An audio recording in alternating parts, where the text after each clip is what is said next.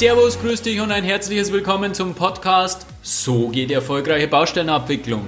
Ich bin Stefan Ufertinger und ich helfe dir dabei, deine Baustellen stressfreier und erfolgreicher abzuwickeln. Ich freue mich heute wieder total, dass du dabei bist und heute gibt es das Mysterium. Heute lösen wir das Mysterium auf und zwar das Mysterium der 20% Klausel. Das ist wahrscheinlich die am öftesten falsch verstandene Passage der ÖNorm und wird schnell mal herangezogen. Wie oft habe ich das schon gehört? Aber wann greift sie wirklich? Das schauen wir uns heute im Detail an und ich hoffe, dass dieses Mysterium danach entmystifiziert ist für dich. Also, ich wünsche dir jetzt viel Spaß beim Anhören.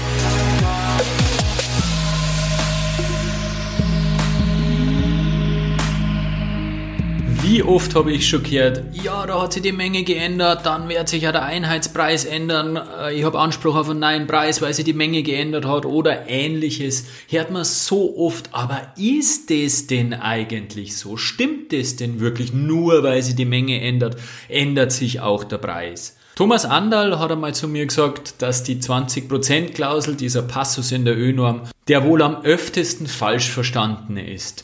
Und da hat er absolut recht, denn die 20%-Klausel, wie sie landläufig heißt, unterliegt ganz engen Grenzen und welche Grenzen das sind, werden wir uns jetzt im Folgenden anschauen, damit du zukünftig eben nimmer auf das Geschreie einfallst, hey, es hat sich der Preis geändert, also ändert sich auch mein Einheitspreis, also backen wir's. Um die 20%-Klausel zu verstehen, muss man erst einmal den Sinn der 20%-Klausel und ähm, den Hintergrund dieser Klausel verstehen und damit wird man eben auch den Anwendungsbereich begreifen. Der Grund ist, dass die Menge, die zu kalkulierende Menge, sehr wohl einen Einfluss bei der Kalkulation hat. Um das zu verstehen, müssen wir ein bisschen tiefer in die Kalkulation an sich eintauchen. Und zwar gibt es bei der Kalkulation immer variable und fixe Kostenanteile. Variable Kostenanteile sind abhängig von der Beschäftigung bzw. vom Verbrauch. Das heißt, je mehr Einheiten, je Zeit ich verbrauche, desto mehr Kosten werden verursacht. Stell dir vor, du musst in einem Bohrpfahl einen Bewährungskorb einheben. Je nachdem, wer der Statiker die Statik gerechnet hat, desto massiver wird dieser Bewährungskorb bewährt sein. Das heißt, er wird schwerer. Variable Kosten, die sich eben in Abhängigkeit zum Verbrauch bewegen, wäre eben diese Stahltonnage. Je mehr Stahl in diesen Bewährungskorb eingeba eingebaut wurde, je schwerer der Bewährungskorb ist, desto mehr Verbrauch habe ich, desto mehr Tonnen Bewährung sind drinnen und das erhöht natürlich automatisch meine Abrechnungssumme. Also direkt proportional Tonnage Bewährungsstahl, Abrechnungsmenge. Demnach wäre der Materialpreis in meiner Kalkulation für diesen Bewährungskorb, Bewährungsstahl Bohrpfahl, eine variable Kostenkomponente. Demgegenüber stehen sogenannte fixe Kosten und diese verhalten sich eben unverändert, jeweils aber nur innerhalb einer, wie man sagt, Kapazitätsstufe. Und wenn man solche fixen Kostenanteile eben hat, dann kann es durchaus sein, dass man diese Fixkosten auf eine variable Menge umlegen. Nehmen wir wieder das Beispiel vom Bewährungskorb vorher. Da habe ich je nachdem, wie äh, schwer dieser Korb ist. Für den Einhubvorgang selbst, also wenn dann äh, ein Hebegerät diesen Bewährungskorb aufzieht und in die äh, Verrohrung hinein ablässt und dann äh, eben fertig eingebaut ist und wieder wegfahrt, dieser Hubvorgang, dieser, dieser Vorgang, der dauert immer gleich lang, egal wie, die, wie, wie schwer dieser Bewährungskorb ist. Und deswegen ist das ein fixer Anteil, aber eben in Abhängigkeit einer variablen Menge. Das heißt, der Kalkulant geht in diesem Fall wie folgt vor. Er weiß, wie viel Hübe das er hat, also wie viel Körbe, das er heben muss, wie viel Bohrpfähle das er herstellt. Er weiß, wie viel Bewährungsmenge ausgeschrieben wurde, eine bestimmte Tonnage.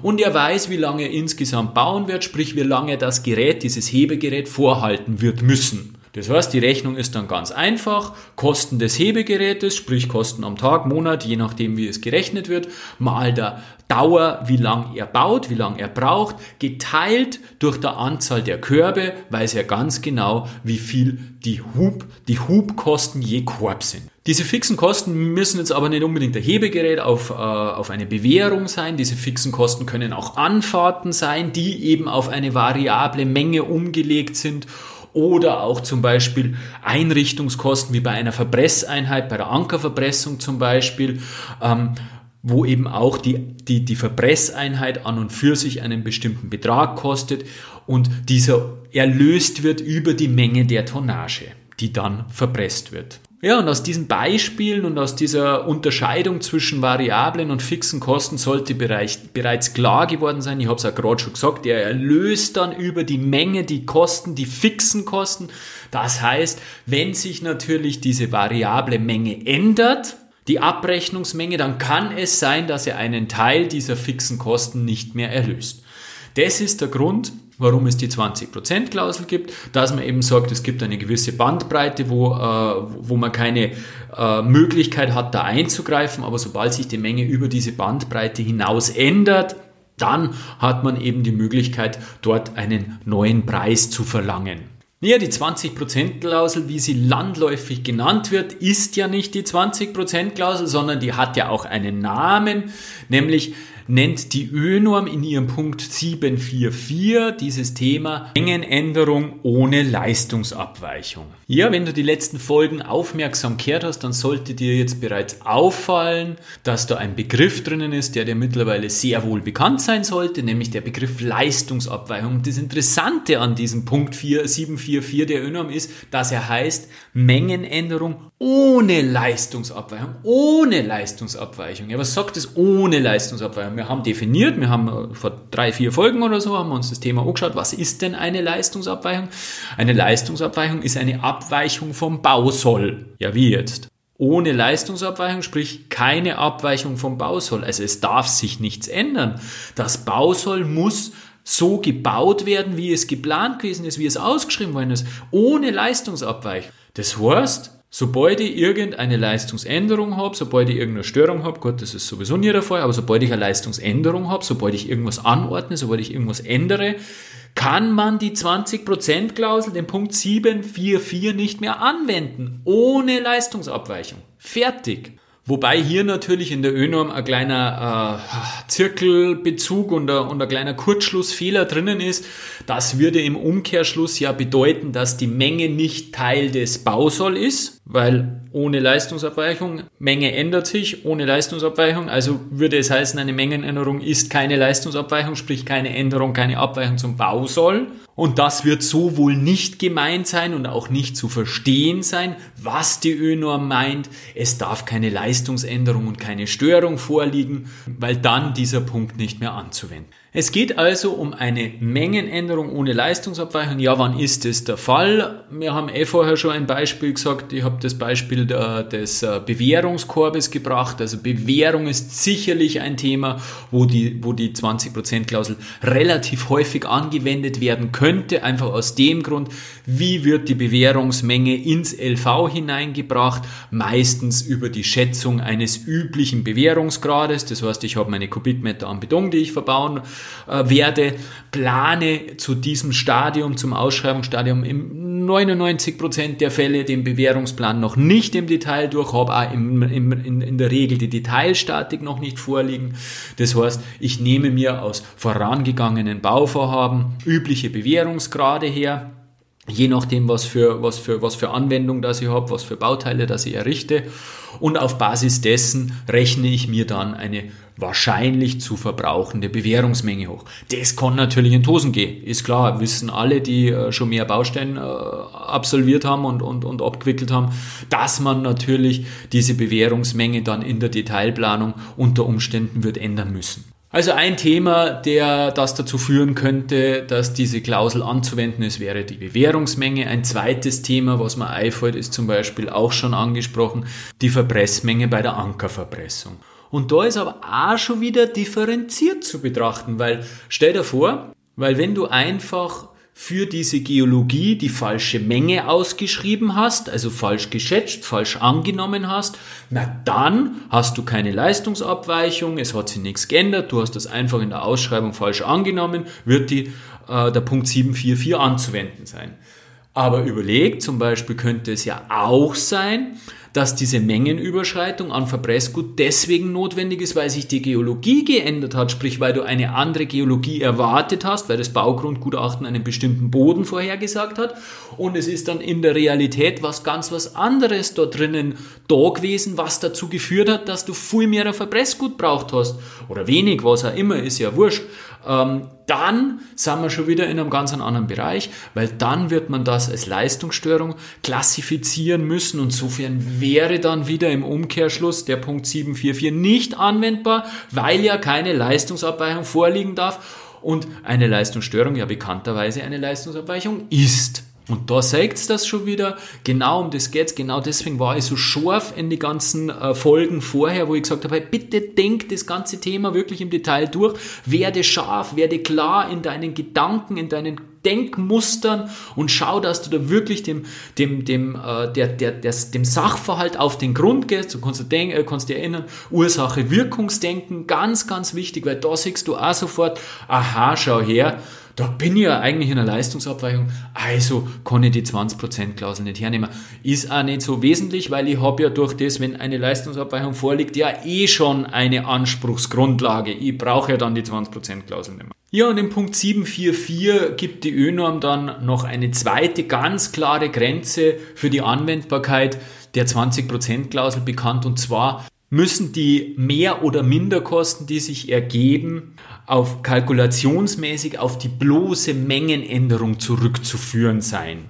Was das bedeutet, sollte dir jetzt eigentlich klar sein aufgrund dieser einleitenden Worte zur Kalkulation. Es darf sich eben nicht um Positionen handeln, die rein variable Kostenanteile beinhalten, sondern es muss eben immer diese kalkulationsmäßige Begründung vorhanden sein, eben zum Beispiel diese umgelegten Fixkosten auf den variablen Anteil, ändert sich dann der variable Anteil, können die Fixkosten nicht mehr erlöst werden und insofern würde der AN benachteiligt werden, was in irgendeiner Art und Weise auszugleichen ist. Ja, abschließend möchte ich nur drei Fallstricke, die häufig, meiner Erfahrung nach, häufig falsch gemacht werden im Zusammenhang mit der 20%-Klausel. Ich meine jetzt exklusive natürlich der grundsätzlichen Anwendbarkeit und ihrer Grenzen. Das haben wir jetzt hinlänglich durchdiskutiert. Das erste Thema, wo ich schon oft gehört habe, wo Unsicherheit besteht, ist eben, wann, auf, auf welche Menge wird die 20%-Klausel angewendet und da ist ganz, ganz eindeutig und klar zu sagen, auf die tatsächlich ausgeführte Menge. Das steht auch schon in der ÖNorm genauso drinnen. Vielfach herrscht eben Unsicherheit, ja, geht's denn nur um die Menge, die über diese 120 Prozent hinausgeht? Nein, geht es nicht. Es geht um die tatsächlich ausgeführte Menge. Die tatsächlich ausgeführte Menge stellt die Basis für die neue Kalkulation dar, weil es muss ja auch irgendwie, haben wir vorher gerade gesagt, äh, kalkulations, kalkulationsmäßig begründet sein und für die Basis dieser neuen Kalkulation dient eben die tatsächlich ausgeführte Menge und der neue Einheitspreis, der dann ermittelt wird, ist ist natürlich dann auch für die tatsächlich ausgeführte Menge, also für die komplette Menge heranzuziehen. Das zweite, wo oft einmal äh, ein bisschen ein, ein Hirnknoten entstanden ist, kommt mir vor, ist bei Pauschalen oder so, so, so, so Teilpauschalen, sprich wo mehrere Teilleistungen mit verschiedenen eigenen äh, Vordersätzen, mit eigenen Ansatzmengen dann in der Kalkulation hinterlegt sind.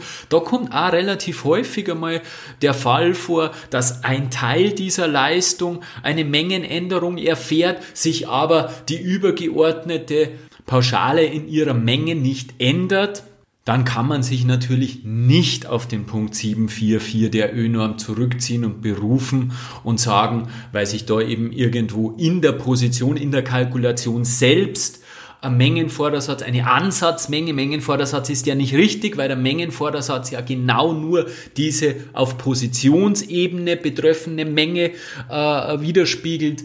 Im Endeffekt ist das eine Ansatzmenge, in der Kalkulation im K7-Blatt und wenn sich diese ändert, auch um mehr wie 20 Prozent, ähm, hat man natürlich keinen Anspruch in irgendeiner Art und Weise einen neuen Einheitspreis zu begehren. Und ein dritter sehr häufiger vorkommender Fall ist die Aussage des AN, wenn jetzt die Menge mehr wird, zum Beispiel beim Kies oder beim, beim, bei Stahlträgern oder ähnlichem, dass er ja diese Menge auf Lager liegen hätte oder dass er für diese ausgeschriebene Menge mit dem äh, Lieferanten einen Preis vereinbart hätte. Nachdem es jetzt mehr wird, steht dieser Lieferant nicht mehr zu diesem Preis oder er hat es nicht mehr in dieser Menge auf dem Lagerplatz liegen und deswegen wird jetzt ein anderer Preis erforderlich. Das ist natürlich keine kalkulationsmäßige Begründung nicht. Diese kalkulationsmäßige Be Begründung auf die auf bloße Mengenänderung zurückzuführen ist, wie die ÖNORM 7444 sagt, die muss natürlich sauber begründbar sein und vor allem auch eben im K7-Blatt ableitbar und nachweisbar. Ja, ich denke, wir konnten das Mysterium 20% Klausel heute etwas entmystifizieren. Es sollte dir jetzt einiges klarer geworden sein. Zu Beginn der Folge habe ich gesagt, dass eben der Grund und der Sinn der 20% Klausel ist, eine ausgewogene Risikoverteilung zu erzielen. Ihr habt ja gesagt, dass es bestimmte kalkulatorische Notwendigkeiten gibt, Kosten umzulegen, die natürlich dann auf einem variablen Kostenanteil unterschiedliche Erlöse generieren. Und das ist einfach der Grund, dass man eine bestimmte Bandbreite eingezogen hat, eben diese 20 Prozent, in denen es keine Möglichkeit gibt, da irgendwelche äh, Mehrkosten zu verlangen. Aber sobald es darüber hinausgeht, besteht unter gewissen Voraussetzungen sehr wohl die Möglichkeit. Diese Voraussetzungen sind eben, dass keine Leistungsabweichung vorliegt, sprich, dass es sich um eine bloße Mengenänderung handelt und dass diese Mehrkosten eben kalkulatorisch ableitbar sind. Und zum Schluss habe ich da nur ein paar Fallstricke gezeigt, die eben häufig vorkommen.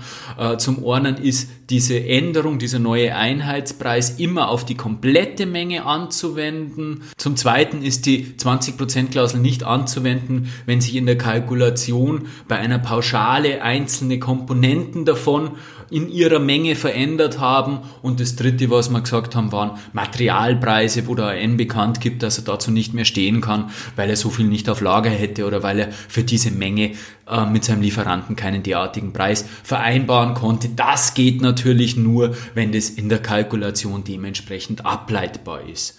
Ja, mich interessiert jetzt extrem, was du für Erfahrungen mit der 20%-Klausel gemacht hast. Wo ist sie dir schon untergekommen und vor allem, welche Probleme hast du damit gehabt? Hast du das vielleicht sogar schon mal selber falsch angewandt und ist dir heute bewusst, wann ja heute, das war damals ein ziemlicher Blödsinn, was ich da gemacht habe. Bitte schreib mir doch entweder in die Kommentare auf Social Media oder schreib mir eine E-Mail, interessiert mir wahnsinnig und falls das noch nicht du hast, bitte abonniere meinen Podcast-Kanal. Das war gar nicht so einfach, das auf den Punkt zu bringen. Das habe ich mir leichter vorgestellt, aber es war mir einfach ein wahnsinniges Anliegen, diese 20%-Klausel äh, mal zu zerlegen und darzulegen, um was da eigentlich geht. Und ich denke, es ist, es ist dir einiges klarer geworden und du wirst sie zukünftig etwas mit mehr Bedacht anwenden und wirst dich an meinen Podcast erinnern, wenn einer schreit, hey, 20% mehr, neuer Preis. Es hat mich total gefreut, dass du dabei gewesen bist. Mir hat es wahnsinnig viel Spaß gemacht. Bis zum nächsten Mal, dein Stefan Uferdinger.